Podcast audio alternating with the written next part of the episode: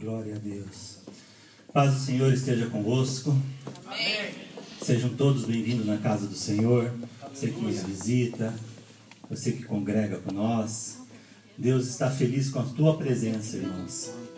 Deus é muito bom, irmãos. Não importa o que a gente esteja passando, Ele sempre está conosco. Todo momento, toda hora, em momentos difíceis, em momentos alegres, Deus está conosco. Amém? Abra suas Bíblias em Salmo 43, é, 46, desculpa. Aleluias. Como é bom estar aqui. Aqui é o melhor lugar para a gente estar hoje, irmãos. Aleluias. Então, Salmos 46, 1. Deus é o nosso refúgio e fortaleza, socorro bem presente nas tribulações, socorro bem presente nas angústias. Aleluias. Então, irmãos, você que chegou aqui hoje, não sei como você passou a sua semana, não sei como você está aqui agora, mas essa palavra fala que Deus é a nossa fortaleza, é o nosso refúgio. Então não tem lugar melhor que para a gente estar se não é na presença de Deus, buscando Ele todo momento, toda hora, porque Ele sempre está conosco, mesmo nos momentos difíceis, mesmo nos momentos alegres. Deus está sempre conosco. As aflições atingem cada um de nós em momentos diferentes, de formas diferentes mas a gente tem que crer que Deus está conosco e no final de tudo Ele vai nos trazer a vitória. Amém? Quem crê nisso? Amém. Então cumprimenta seu irmão. Fala para ele que Deus o ama. Que Deus está muito feliz com a presença de você aqui com nós. Que esse é o momento que a gente tem agora para adorar Ele, para agradecer Ele por tudo que Ele tem feito em nossas vidas que mesmo sem percebermos, às vezes Ele está nos livrando de muitas coisas, irmãos. Porque Ele é um Deus presente, é um Deus vivo. É um Deus que não vai nos abandonar em momento algum. Quem crê nisso, quem crê nisso diz amém. Amém. Então feche seus olhos. Vamos agradecer a Ele, porque esse momento é tudo para Ele, não é para homens. Esse louvor aqui vai ser para Ele, para agradecer a Ele por tudo que Ele faz por nós mesmo sem a gente merecer. E a prova disso é porque Ele deu o Filho dele para morrer por nós. Amém. Senhor Jesus, nós te louvamos e te agradecemos, a Deus, por tudo que o Senhor tem feito em nossas vidas, a Deus, e ainda vai fazer, ó Pai. Que o Espírito Santo esteja vindo nesse lugar, tocando no coração de cada um, ó Deus, restaurando, dando ânimo, dando alegria, Pai, para que a gente possa te louvar e te agradecer de todo o nosso coração, ó Deus. Porque esse momento é seu, Pai. Tudo isso é para ti, ó Deus. Muito obrigado, Senhor. O Senhor é bom. O Senhor é o único Deus sobre nossas vidas, Deus. Entrega, Deus. Entrega, Senhor. Tudo que o Senhor tem para entregar nos nossos corações, ó Pai. Que possamos, ó Deus, verdadeiramente te adorar e te louvar, Senhor, de todo o nosso coração. Aplauda o Senhor.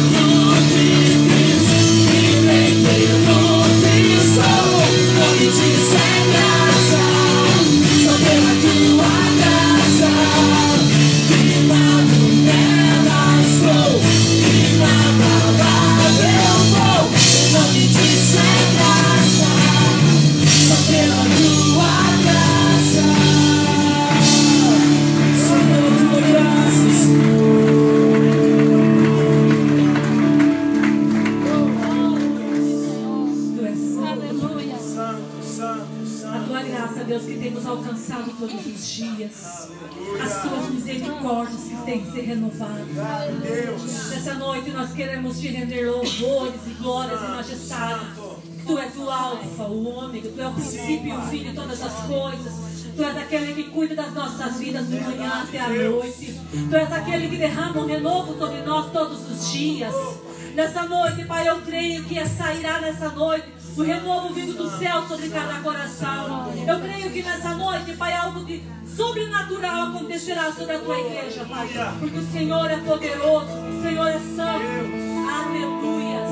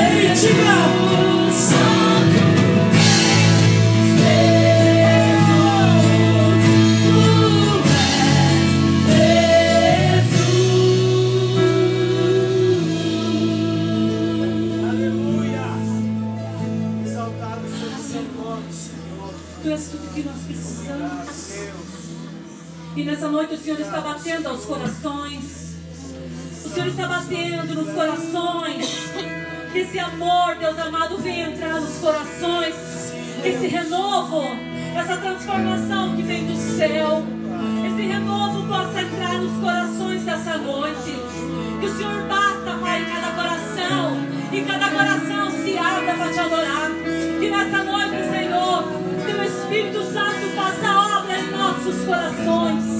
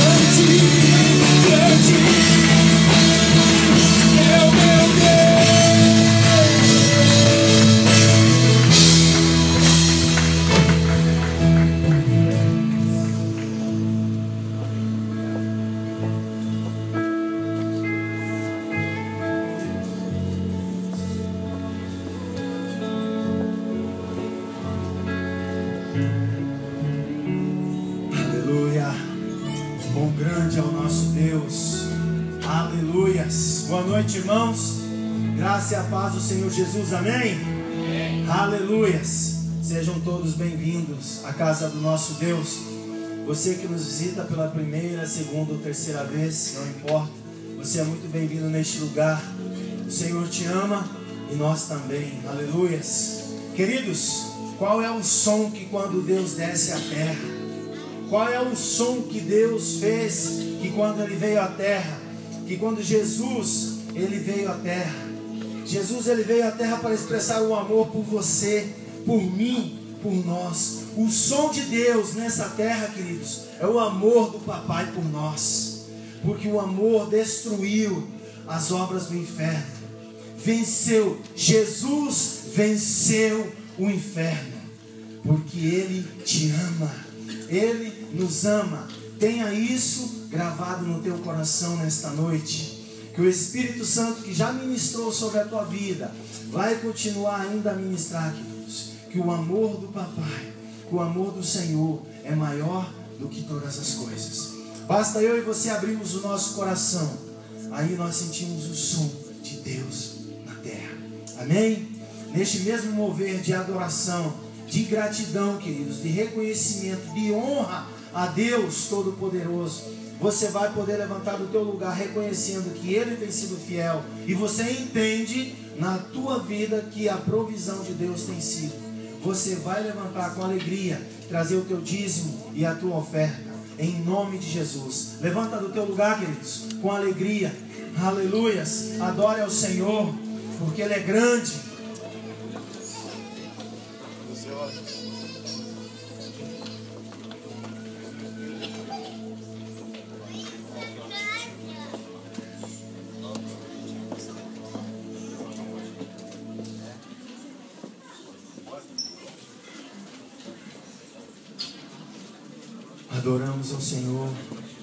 Deus é bom e a sua fidelidade dura para sempre. Passarão os céus e a terra, mas a palavra do Senhor, queridos, ela não há de passar. Ó, com profundidade da sabedoria e do conhecimento. Deus é bom o tempo todo. Todo o tempo, Deus é bom. Aleluia. Mesmo estando com o dedo machucado, Deus é bom. Aleluia. Santo é o Senhor, queridos.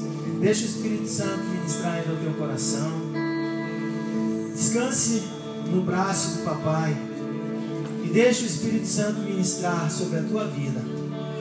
Porque a Bíblia diz que a palavra de Deus ela é viva e é eficaz.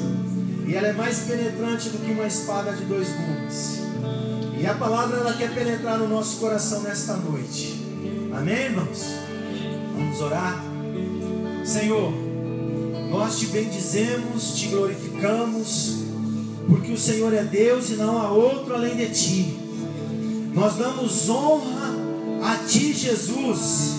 Nós reconhecemos que sem o teu amor nós nada somos.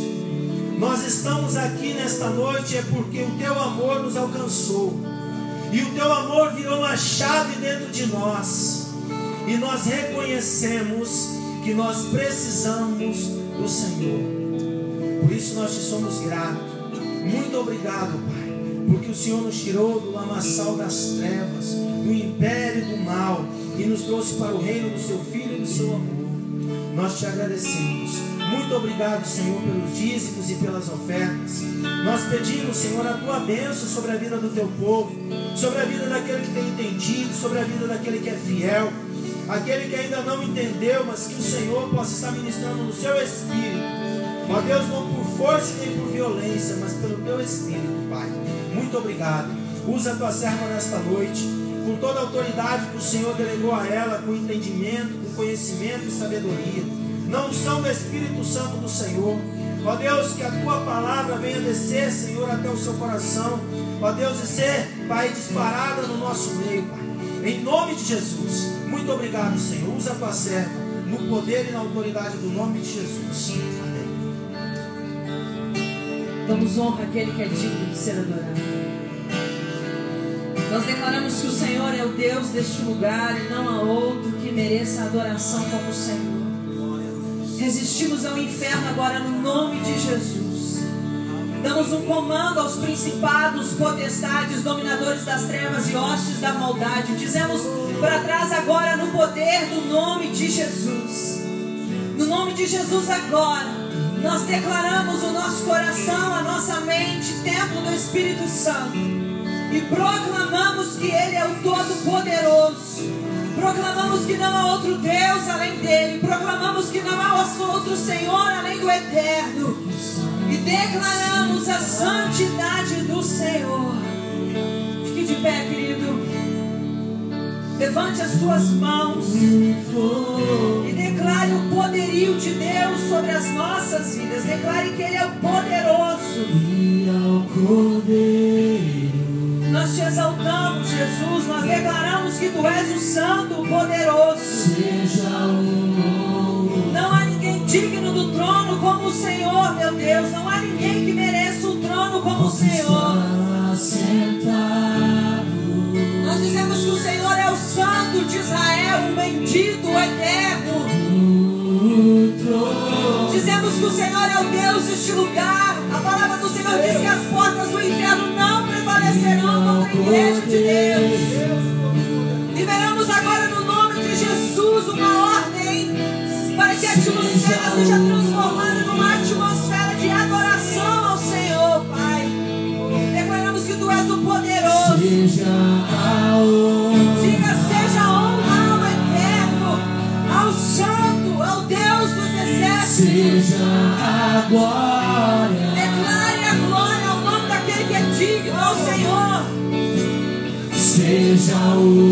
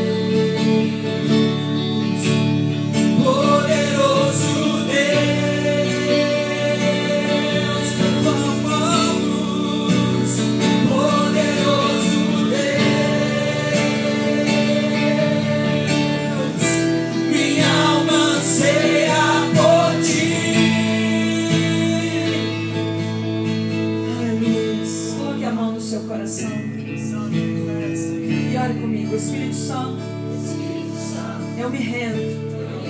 Eu libero. Meu coração. Como terra boa. Para a palavra do Senhor. Eu resisto agora ao inferno, à incredulidade, à dúvida, o medo, a desconfiança. E eu estabeleço um trono de adoração ao nome do Senhor. Que a palavra tenha vida, que ela produza aquilo que o Senhor liberou para ela produzir, no nome de Jesus.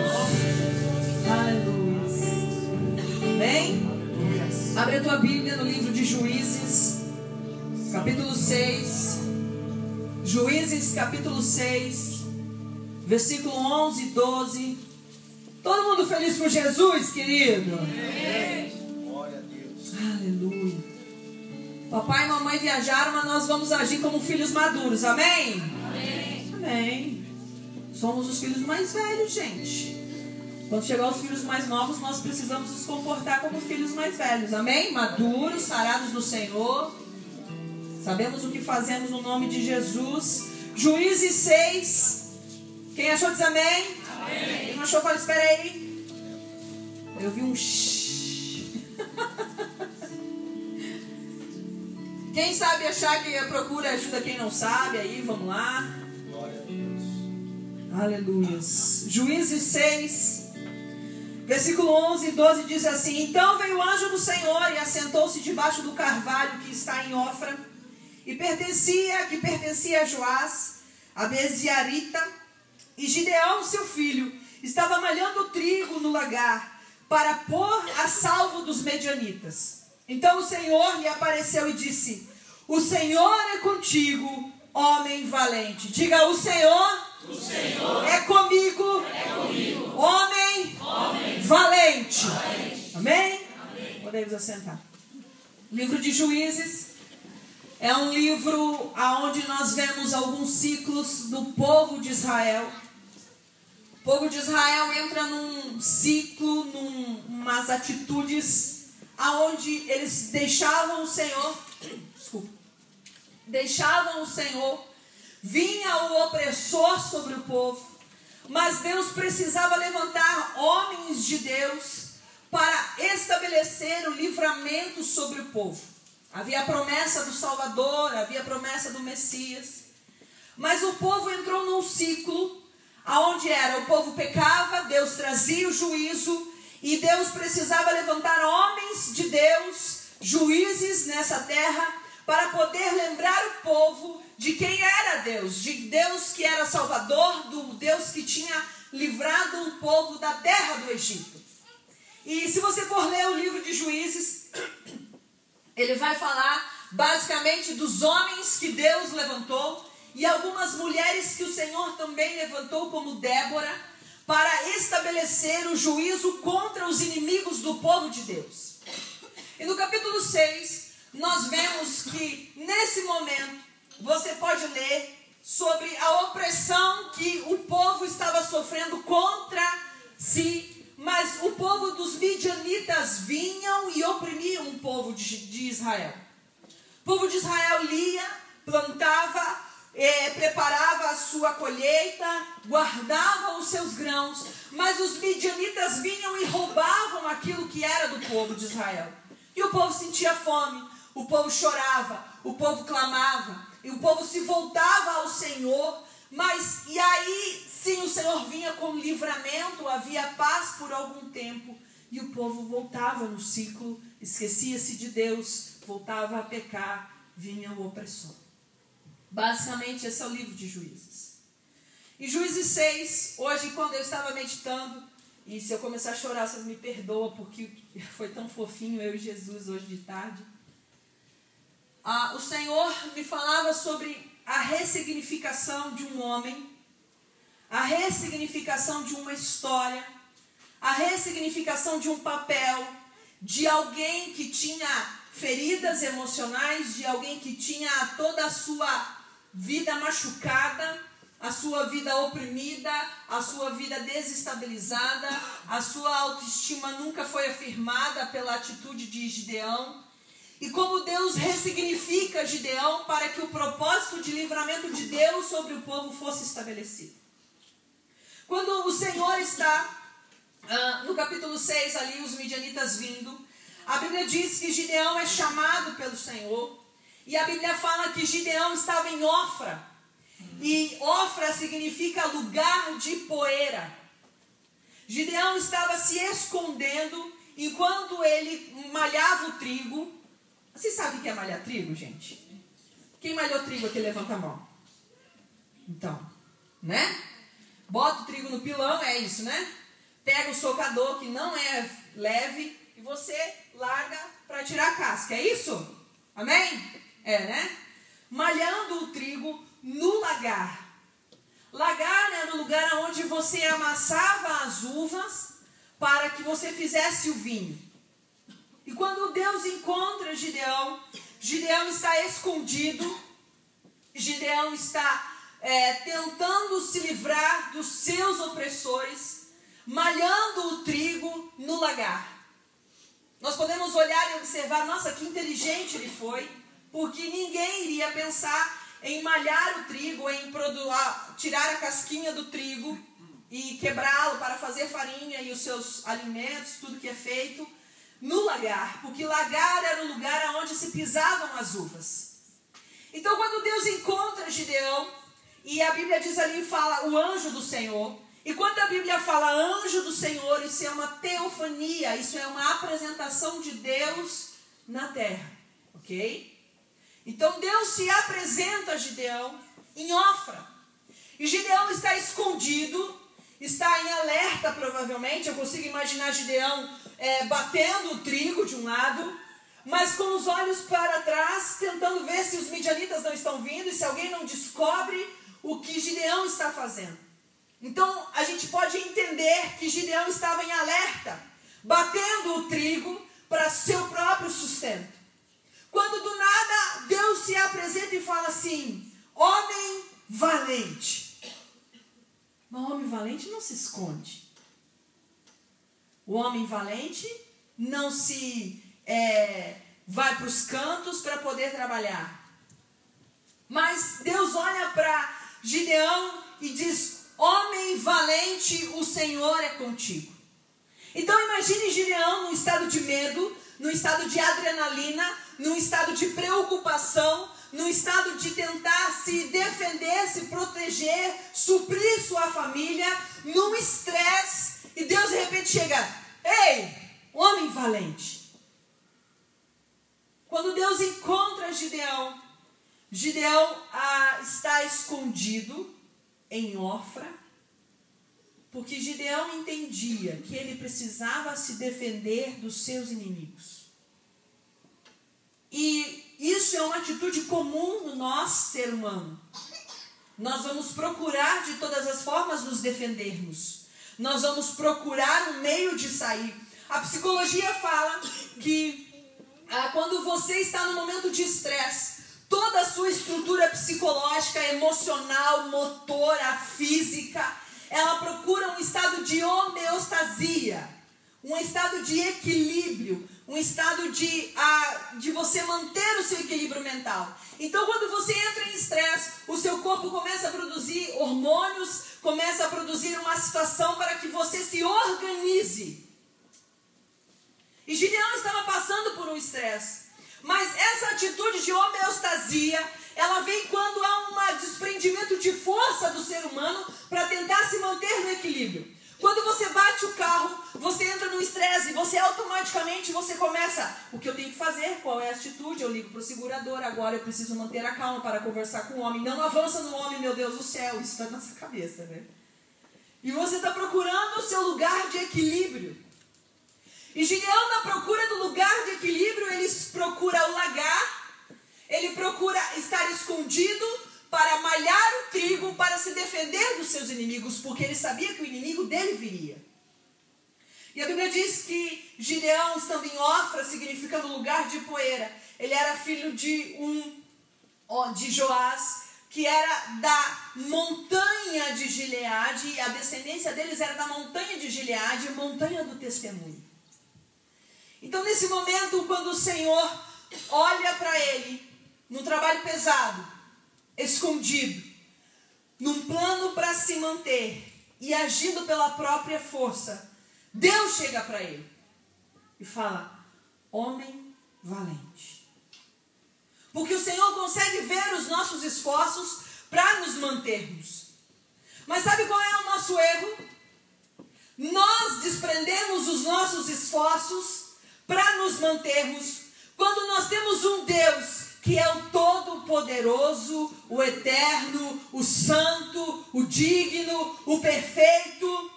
E muitas vezes essas situações de estresse nos fazem esquecer, essas situações de dores nos fazem esquecer, essas situações de conflito nos fazem esquecer quem é o Deus que nós servimos. Então, o nosso Deus, o eterno, ele deixa de ser presente, ele passa a ser alguém distante, porque o meu estresse é tão grande, a minha dor é tão grande, o meu sofrimento é tão grande, que Deus se torna pequeno.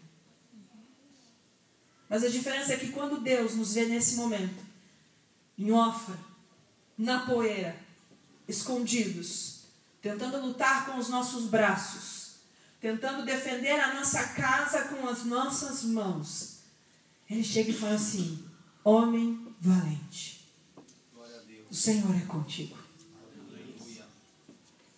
Mas existia uma dor específica em Gideão. Gideão vinha da tribo de Manassés, a menor tribo das doze tribos de Israel. E Israel vinha sendo oprimida constantemente. Israel estava sendo martirizada, não porque Deus esquecera de Israel, mas porque Deus tentava fazer com que Israel viesse para perto dele. Mas Israel, na sua teimosia, sofria a duras penas a ida até o Senhor. Então você pense, um homem da pequena tribo de Manassés, já muito debilitado emocionalmente, debilitado nas suas emoções, machucado no seu emocional, Deus fala, homem valente. E a primeira resposta que Gideão fala para o Senhor, ei Deus, aonde o Senhor estava?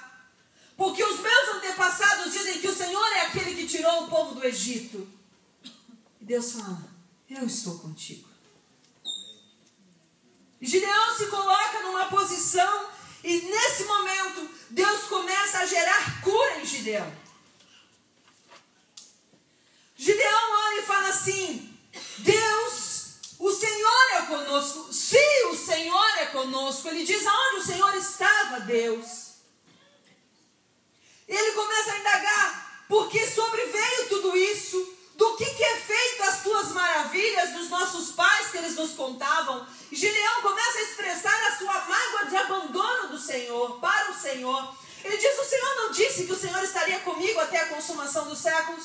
O Senhor não nos tirou da terra de Israel e disse: Ei, eu estarei com vocês. Deus, o Senhor não falou para mim, o Senhor não me deu promessas, o Senhor não disse: Vai e conquiste Canaã. Deus, do que é feito as maravilhas que o Senhor fez? Deus, o Senhor não tem mais o poder e a autoridade que o Senhor tinha? Deus, existe um abandono em mim. Deus, existe uma dor que o Senhor está ignorando. Deus, existe um conflito que o Senhor não sarou. Deus, existe uma dor que o Senhor não tocou. Deus, o Senhor não me vê. Essas são as primeiras palavras que Gideão lança ao Senhor quando vê Deus. Muitas vezes nós fazemos a mesma coisa com o Senhor. Oi, Melanie. Oi, nada. Estava onde que eu estou passando por tribulação? Cadê? Cadê o negócio da Bíblia lá? Leva os meus olhos para os montes e vem meu socorro. Cadê? E quando Deus chega, eu acho interessante, eu estava ouvindo uma palavra, uma ministração, que, quando de Jesus sobre a samaritana. E a primeira coisa que Jesus fala com a samaritana é: Vamos falar sobre você. E a gente acha que a mulher samaritana tinha sido uma prostituta por ter cinco maridos, mas naquela época a prostituta morria, né? Samaritana tinha sido repudiada cinco vezes. E quando Jesus chega para conversar com a samaritana, ele chega logo tocando na ferida dela. Porque ele é um Deus ruim? Não. Porque primeiro Deus precisa te ressignificar. Primeiro Deus precisa te curar. Primeiro Deus precisa te sarar. Para que o propósito dele depois seja estabelecido na sua vida. Então, quando o Senhor chegar perto, ele chega perto de Gideão, logo a ferida de Gideão se abre. E Gideão desmonta tudo dentro de Deus, aos anjos de Deus, e fala assim: Onde você estava? Nós não somos a nação santa, nós não somos o povo que você ama, não virá de nós o rebento de Jessé. Do que é feito as maravilhas que você fala? Do que é feito as maravilhas que você fez? E o Senhor amavelmente olha para Gideão e fala: Vai nessa tua força e livra Israel do opressor. Mas que força que existia em alguém dolorido? Que força há quando as nossas estruturas estão desestabelecidas? Que força há quando eu preciso me esconder para socar a minha, o meu pilão, para tirar do trigo? Aonde a força, aonde a coragem para ir contra os medianitas?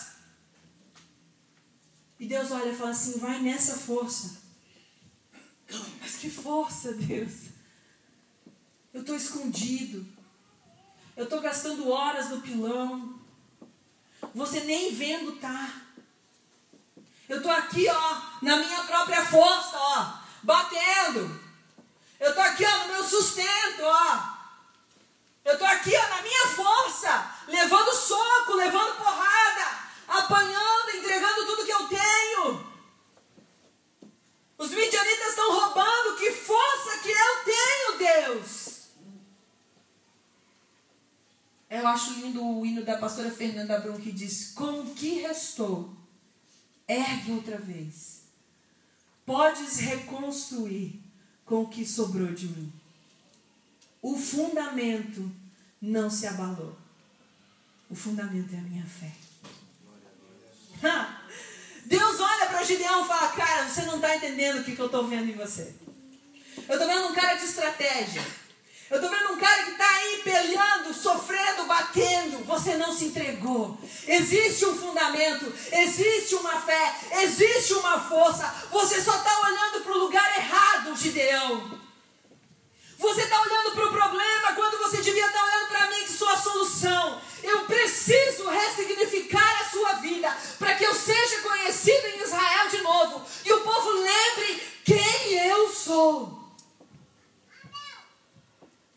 querido, nós estamos presos na nossa dor. Às vezes nós estamos presos na nossa estrutura e nós esquecemos que o Deus que nós servimos não está morto.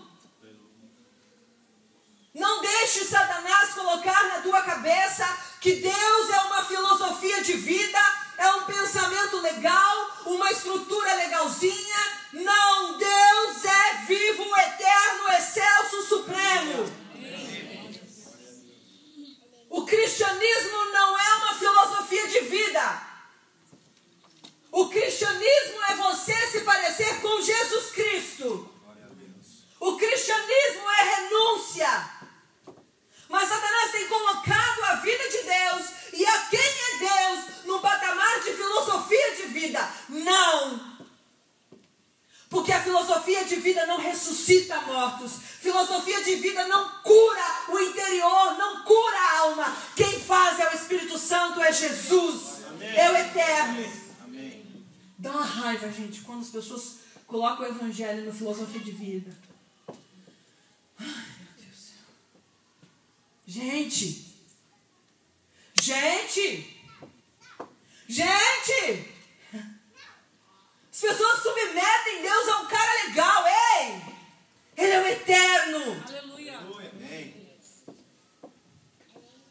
As pessoas não podem, e o que Satanás mais quer é fazer com que você se esconda mesmo. Você vai lá malhar o teu trigo, na tua dor, no teu sofrimento, dizendo Deus não me vê, Deus não me sara, Deus não me cura, e o diabo aplaudindo.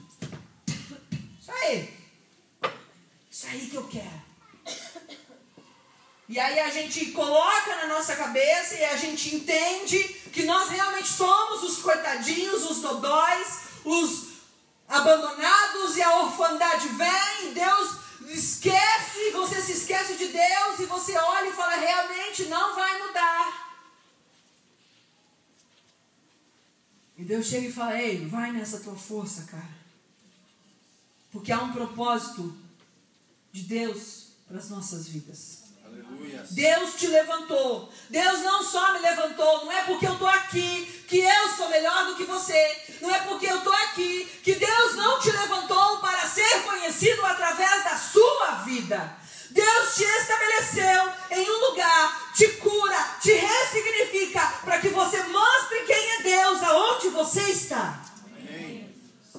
Agora as pessoas acham que porque são alguém que não tem um cargo específico. Gente, Gente, não é que você não trabalha na enfermeira, você não é médico, você não é enfermeiro, porque trabalhar com igreja é ser médico e enfermeiro. É ou não é? A gente sara, a gente cura, a gente dá remédio. As pessoas acham, ah, então eu não sou, não preciso ser alguém saudável, não preciso ter uma vida saudável. Não preciso curar, não preciso sarar. Ei! Deus te levantou, te mostrou o Evangelho, te falou de Jesus, te cura, te ressignifica. Para onde você esteja, você mostre que Deus é o Deus de Israel. Aleluia. As pessoas estão esquecendo isso. As pessoas estão lá malhando o seu trigo na sua dor, escondidos, esquecendo o santo de Israel que nós servimos. E nós perguntamos, homem valente? Mas o que nós não entendemos é que Deus vê força em nós. Deus vê qualidades em nós. Deus vê possibilidades em nós. Quantos de nós éramos improváveis de Deus? Olha, quando Deus olha para Gideão, ele vê um cara de estratégia. Ele fala, cara, você pensou. Você teve uma ideia muito boa, eu vou usar você que você está acima da média, você não está se entregando, você está dando, você está indo, você está guerreando, você está se batendo, se batendo no modo de se agitando, você não está parado. E Deus falou: você precisa de um cara de estratégia para liberar, libertar Israel. Então é você mesmo. E aqui Gideão aqui, né? Acho que Deus não me vê. E Deus falando, cara, você é um cara de estratégia. E Gideão, não, não, Deus não está me vendo, eu sou um coitado mesmo. Deus falando assim, Deus, você não está entendendo, cara, estou ensinando você a malhar o trigo, porque o que eu tenho para fazer com você vai exigir estratégia, vai exigir força, vai exigir determinação. E você sabe como que Gideão vence? Gente, na maior loucura de uma estratégia que vem do céu, Gideão vence quebrando um vaso, levantando uma tocha e gritando. Você acha que Deus está te colocando, te julgando, te maltratando? Acho que você não percebeu que Deus está te testando, te treinando para algo maior. Deus, não, Deus precisou curar e ressignificar Gideão para depois usar ele. Gideão era um dos menores da sua família. Mas Deus vê um homem valente. Deus desce em Ofra, Deus desce no pó buscar Gideão. Para Deus te usar, querido, você não precisa estar tá limpinho, não. É Ele que vai te limpar. Para Deus te usar, querido, não precisa você estar tá aqui em cima de salto alto, querido. Você pode estar tá sentado, você pode estar fazendo alguma coisa. Ele vai descer no pó, ele vai te curar, ele vai te ressignificar e ele vai ser visto através de você. Amém. Deus desce no pó para buscar Gideão. Deus vai em Ofra e ele fala assim: Cara, eu estou vendo qualidade que você não viu ainda. E eu vou te mostrar. Então Deus começa a ressignificar Gideão. Deus começa a curar Gideão. Porque depois que Gideão fala essas coisas, Deus ah, percebe e precisa curar esse abandono que existe no coração de Gideão. Deus olha, Gideão, eu estou contigo. Essa dor de Gideão é vista quando ele fala assim: Não fez o Senhor subir do Egito, Deus. O Senhor não não falou que nos ia ajudar, porém agora o Senhor nos desamparou e nos entregou na mão dos medianitas.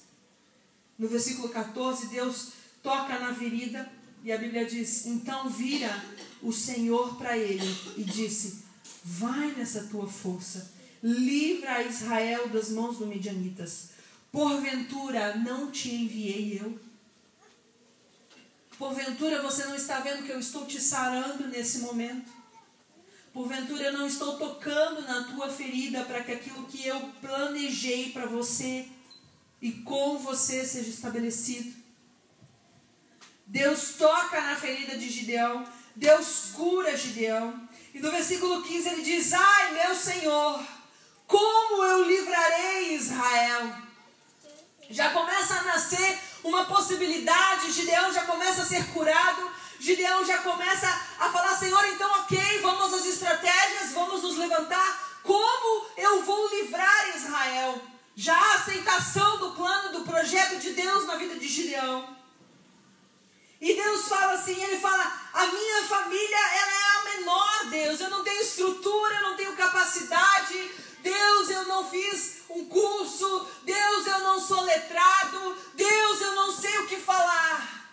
Deus fala assim, querido, vai nessa força. Tudo isso aí que você tem para mim já é o suficiente. Porque você tem que entender que o que você tem não é comparado com aquilo que eu tenho.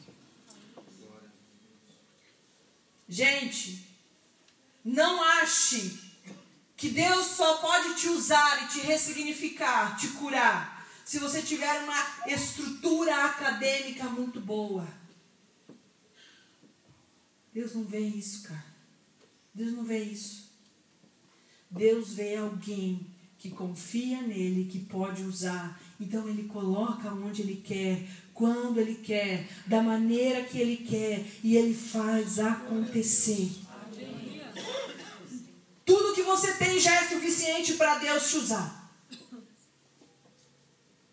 Essa dor que você tem já é suficiente, porque sarando ela, Deus pode te usar para que você possa falar para as pessoas de um Deus que sara. Mas talvez você ache, eu só tenho isso. E Deus falou assim: você já tem o suficiente. Talvez você fale, Senhor, eu não tenho o que precisa, eu não tenho currículo. Deus, eu não tenho Deus.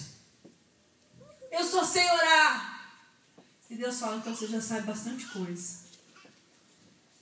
Que querido, nós podemos ser os mais aptos possíveis. Nós podemos ser os mais letrados possíveis.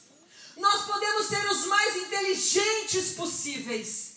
Mas quando nós chegamos no sobrenatural de Deus, nós damos de cara com um vazio. Como um vazio. Quando você entra no sobrenatural de Deus, você não tem domínio. Quando você entra no sobrenatural de Deus, a tua capacidade ela é insignificante. Quando você entra no sobrenatural de Deus, a tua estrutura não é suficiente. Então vem um Deus que faz do nada a vida e faz com que isso tudo que você tenha seja suficiente para que ele seja glorificado. É muito interessante porque quando nós entramos no sobrenatural de Deus, e eu meditava nessa tarde, quando você entra na atmosfera, na atmosfera de Deus. É como se nós pegássemos uma criança e colocássemos aqui em cima. E nos afastássemos. É uma criança no meio do nada. Ela não sabe o que fazer, ela não sabe como se comportar, ela não sabe como agir. Mas Deus está ali e cada passo que ela dá, Deus dá com ela. E daqui a pouco ela se ambientaliza e ela começa a ver coisas e ela começa a entender. E quando nós entramos no sobrenatural de Deus, é como se nós fôssemos deixados ali como crianças e não contemplamos nada, não entendemos nada, não sabemos o que está acontecendo, não está no nosso controle, não está no nosso domínio mas a gente tem entendimento e a certeza de um Deus que faz do nada brotar vida. Amém. Ele faz acontecer. Amém. E quando você entra no sobrenatural de Deus, você se depara com as tuas fraquezas, você se depara com os teus erros, e você vê, Deus, eu não consigo. E aí Jesus fala, Deus fala, vai nessa tua força. O teu não consegue é o suficiente para mim. Porque quando você entende que você não consegue, você consegue, começa a entender que eu que faço. É Deus que faz. É Deus que move. É Deus que age. Só que Deus precisa te ressignificar para você entender isso que Deus quer fazer na sua vida. E Deus precisou sarar Gideão para que Gideão depois conquistasse com só 300 homens. E eu pensando, Senhor, o Senhor precisou gerar uma cura muito profunda em Gideão, porque Gideão se sentia muito abandonado. Porque ele diz: Senhor, por favor, o Senhor tem certeza do que o Senhor está fazendo? Olha só, eu sou da menor tribo, Deus. Eu não tenho nada, Deus. E Deus falou assim: vai eu já estou contigo. Ferirás os medianitas como se fosse um só homem, Deus fala para ele. Deus se ressignifica, Gideão. Um outro homem que Deus ressignifica é, João, é Pedro. Em João 13, no capítulo 13, no versículo 36 a, a 38, a gente pode perceber que João é uma outra parte, um outro entendimento de ressignificação de Deus. Ele é um homem que andava com o Senhor Jesus. Ele é um homem que estava na presença do Senhor Jesus. E de repente ele tem uma queda quando ele nega o Senhor Jesus diante dos homens e dos seus acusadores. Então, é, Pedro, me fugiu, ia falar Gideão.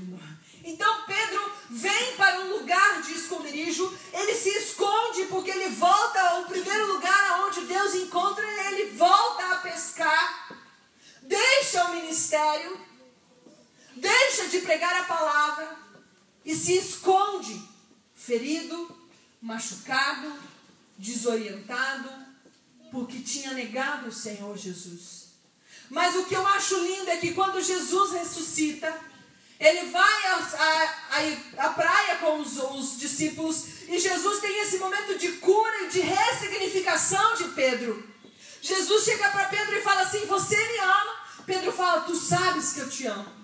Jesus cura a ferida, porque Pedro afirmava Jesus, porque o pecado de Pedro tinha sido o negar Jesus, e Jesus estava ressignificando Pedro para que a palavra fosse liberada. E a Bíblia diz que quando eles pregavam, depois que Jesus tinha ah, subido aos céus, quatro mil homens se convertiam ao Senhor, havia uma multidão, o Espírito Santo veio sobre ele. Então Deus precisa te curar te ressignificar, te restabelecer na posição de filho que você é, para que o propósito dele seja cumprido. São duas situações. Um que veio do nada e o outro que caiu.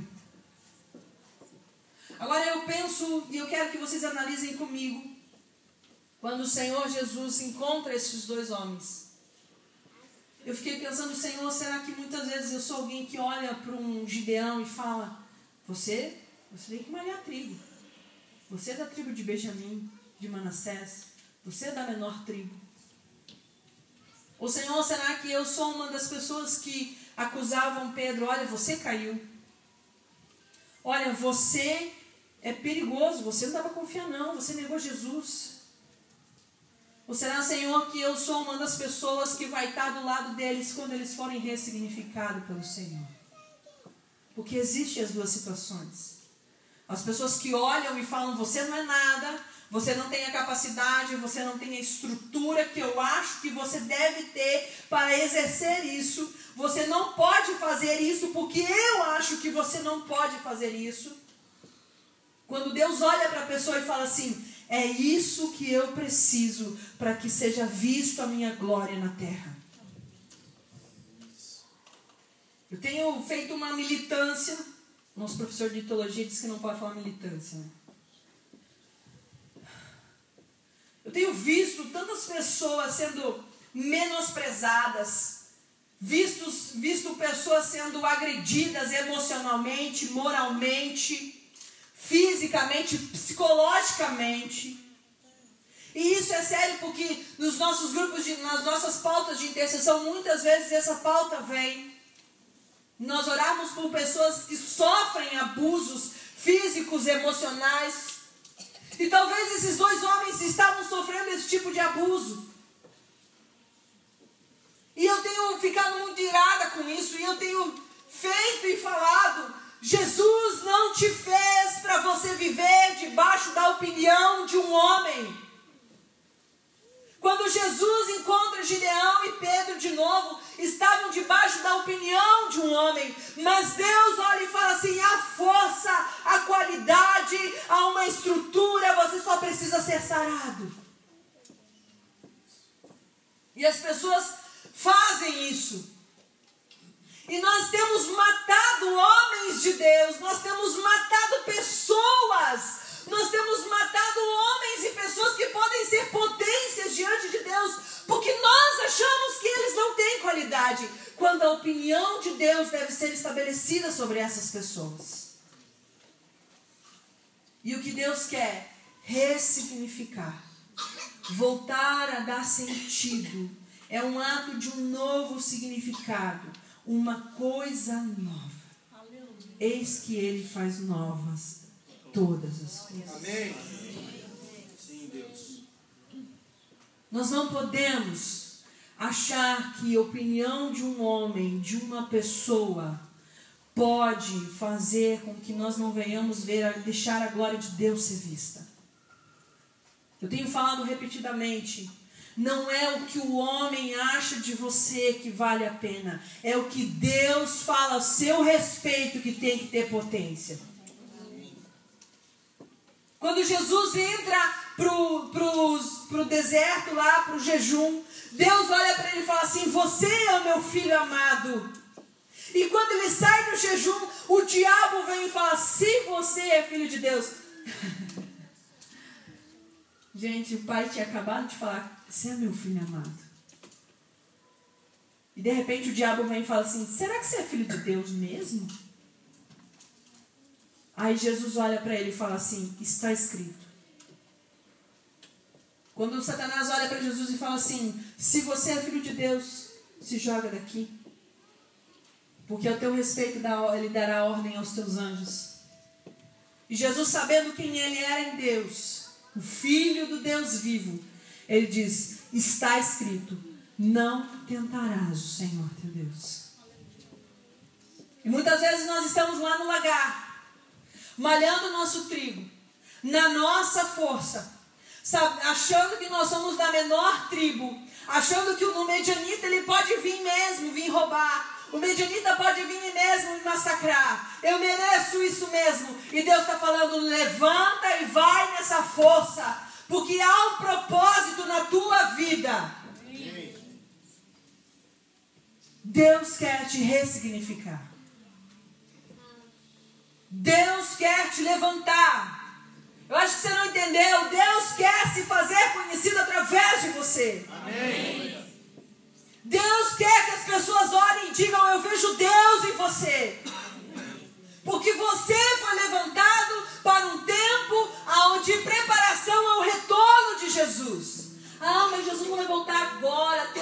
diz que não. Mas e se Jesus voltar hoje para você? Você falou da glória dele? Você deixou Deus ser visto em você? Mais importante, você deixou Deus te sarar para que a glória dele fosse vista em você? Fica de pé.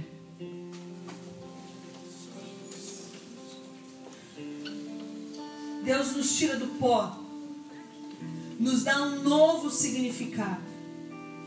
E tudo isso Ele faz para que Ele seja conhecido. O objetivo de Deus é ser conhecido através de você. Você é a imagem e semelhança do Eterno. Você é a imagem e semelhança de Deus. Você é filho de Deus. O que o diabo fala é mentira. O que Satanás disse é mentira. Agora Deus olha para você e fala: vai nessa tua força e me faz ser conhecida onde você está. Eu te ressignifico. Deus te ressignifica. Deus dá um novo sentido, te transforma. Se você não tem fé para acreditar nisso, cola em nós que nós temos fé para acreditar nisso. Nós temos fé para fazer isso acontecer, porque nós fomos ressignificados pelo Senhor. E o nome de Jesus continua tendo poder no céu, na terra e no inferno. Feche os teus olhos. Senhor, nós entendemos que o Senhor é o dono da palavra. Que o Senhor possa, meu Pai, no nome de Jesus, trazer um novo sentido, Pai, à vida, a corações, a estruturas.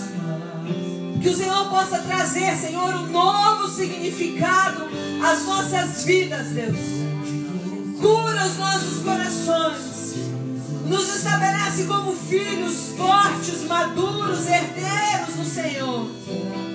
Para que o Senhor seja visto para que a glória do Senhor seja estabelecida, para que o Senhor seja conhecido, para que vejam que há um Deus em Israel, Senhor. Nós oramos, Espírito Santo, para que a glória do Senhor seja manifestada nas nossas vidas, no nome de Jesus. Amém? Podemos assentar.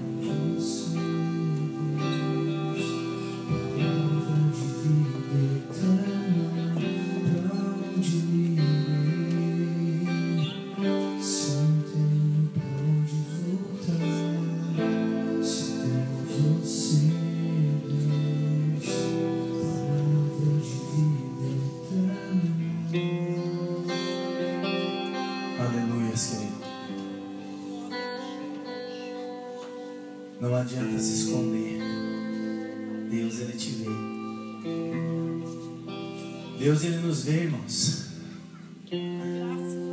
Por mais difícil seja a situação que muitas vezes você passa ou eu passo, e muitas vezes nós tentamos esconder por causa daquela situação que nós a enfrentamos, seja do inimigo, seja de uma situação pessoal, seja de uma situação profissional, seja o que for, nós tentamos muitas vezes esconder.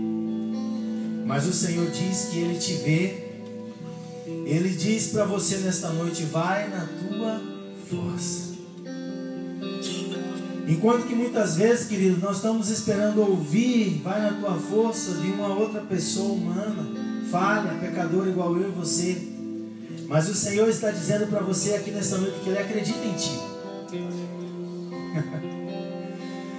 Mesmo muitas vezes eu e você nós não acreditando em nós mesmos, mas o Senhor Ele acredita. Por isso você está aqui nesta noite. E o Senhor Ele quer te usar para proclamar libertação, para ajudar pessoas, para você não somente vir à igreja, mas para você e eu nós sermos igreja para as pessoas que precisam.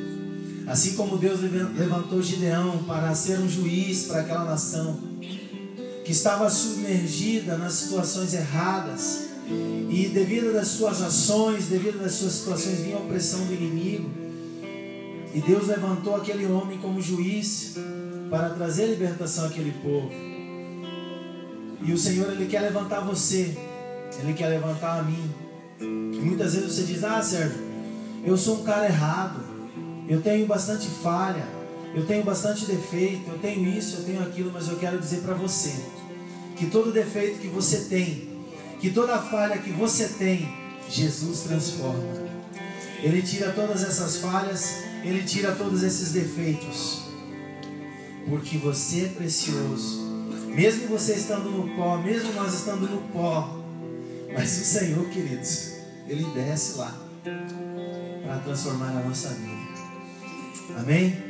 Que o Senhor te abençoe, que o Senhor te dê uma semana esplêndida na presença dEle, que o Senhor te fortifique e te conduza cada dia mais na tua força. Queridos, nós já vamos encerrar. Os nossos pastores eles não estão presentes porque eles precisaram fazer uma viagem, foram levar a Jennifer em Toledo e chegando lá acabou acontecendo um pequeno imprevisto e daí ele precisou ficar para tomar algumas decisões importantes é, relacionadas ao, ao, ao, lugar lá onde ela mora. Então por isso ele não veio, tá? Mas ele mandou um abraço para a igreja e está orando por você. Ele me ligou de tarde, ele falou, Sérgio, sim, assim, assim, mas eu estou orando aqui. Falei, pastor, pode ficar tranquilo que nós estamos firmes aí e estamos juntos. Amém, queridos? Então, amanhã eles já estarão de volta. Uh, dia 27, próximo sábado, haverá reunião das nossas amadas irmãs em Cristo, reunião do grupo de mulheres, tá? Vai ser na associação da Polícia Militar, lá no Entre Rios, para quem não sabe, tá? Então vai ser lá às 19h30 horas, ok? Irmãs, mulheres, vocês que nos visitam, vocês estão convidadas para ir participarem da reunião do grupo de mulheres. É um momento bom, é um momento descontraído, um momento alegre, onde as irmãs abençoadas ali conversam, é, meditam numa palavra e ali compartilham do amor de Cristo. Tá? Se você que nunca foi nessa reunião, vá para você ver como é bom participar da reunião do grupo das irmãs aí, que são uma benção, ok? Então você que nos visita, você está convidada sábado, dia 27, às 19h30, lá na Associação da Polícia Militar no bairro Entre Rios, ok? O Cris está avisando aqui, irmãos, se você está aqui agora, são exatamente é, 21 horas e 3 minutos, você tinha programado alguma coisa para sair na cidade, fazer um lanche, os nossos jovens eles estão fazendo ali um, uma programaçãozinha, estão fazendo uns espetinhos ali, uma delícia. Então o William e as, os demais jovens estão lá embaixo. Então se você ia fazer qualquer coisa, dá uma passadinha ali, abençoa os nossos jovens. Se você não tiver tempo para degustar ali, pega e leva para sua casa, aí mais tranquilo lá você pode saborear esse espetinho. Amém, irmãos? Então contamos com a colaboração e a bênção de todos. Amém? Você que nos visita mais uma vez é muito bem-vindo. Deus abençoe. Em nome de Jesus. Que você possa aí é, viver a cada dia uma experiência nova com Deus. Amém? Que esse Deus, Ele é o Deus que faz nova todas as coisas. Fica de pé, queridos. Vamos orar. Vamos agradecer ao Senhor por este momento tão maravilhoso, onde nós podemos ouvir a palavra, porque é a palavra que nos sustenta, a palavra é o alimento, querido, que nos deixa mais forte. É a palavra que vai te sustentar para amanhã, que quando o inimigo se levantar contra você, seja na área emocional, seja na área física ou na área profissional, você vai estar forte, você vai dizer como disse o apóstolo Paulo, tudo posso em Cristo Jesus que me fortalece. Sai para lá, porque maior é o Senhor que está em mim do que aquele que está no mundo. Se você tiver dúvidas no seu coração ou na sua mente, se vier situações tentando te confrontar, se coloque diante do Senhor, o Espírito Santo ele vai trazer entendimento na sua mente e no seu coração. Amém, queridos? Eu não sei se tem algum aniversariante antes da gente orar. Tem algum aniversariante no nosso meio? A gente pode estar cantando parabéns aí, orando. Tem alguém fazendo aniversário? Mesmo você que nos visita? Não tem ninguém?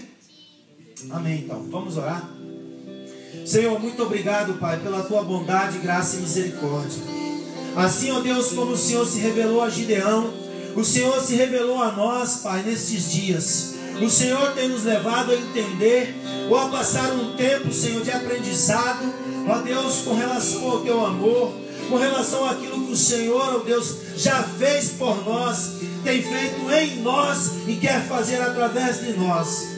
Muito obrigado, Senhor, por este momento que aqui passamos. Ó Deus, pelos louvores que nós entoamos ao Senhor, pelo culto que nós prestamos ao Senhor e por tudo aquilo que o Senhor, Deus, nos deu neste lugar. Muito obrigado. Te agradecemos, ó Deus, pela vida das pessoas que nos visitam, pela vida dos nossos irmãos. Ó Deus, muito obrigado por aquilo que o Senhor fez na vida dos meus irmãos e que o Senhor irá fazer concedendo alegria, paz, sustento, cura, libertação, transformação, reedificação, Senhor. Muito obrigado. Nós te louvamos e te agradecemos em o nome do teu filho amado Jesus Cristo. Muito obrigado, Senhor. Muito obrigado. Leva-nos de volta aos nossos lares, debaixo da sua onipotentes mãos. É isso que nós te pedimos, ó Deus. E nos dê uma semana abençoada Conduza-nos, Espírito Santo, na tua presença, Senhor, em o nome de Jesus, em o nome de Jesus, e que o amor de Deus Pai, a graça do Senhor Jesus e a doce comunhão do Espírito Santo de Deus seja com todos nós, hoje e sempre, e todos digam amém. Glória a Deus. Cumprimente o irmão, dê um abraço, te desejo uma boa semana em nome de Jesus.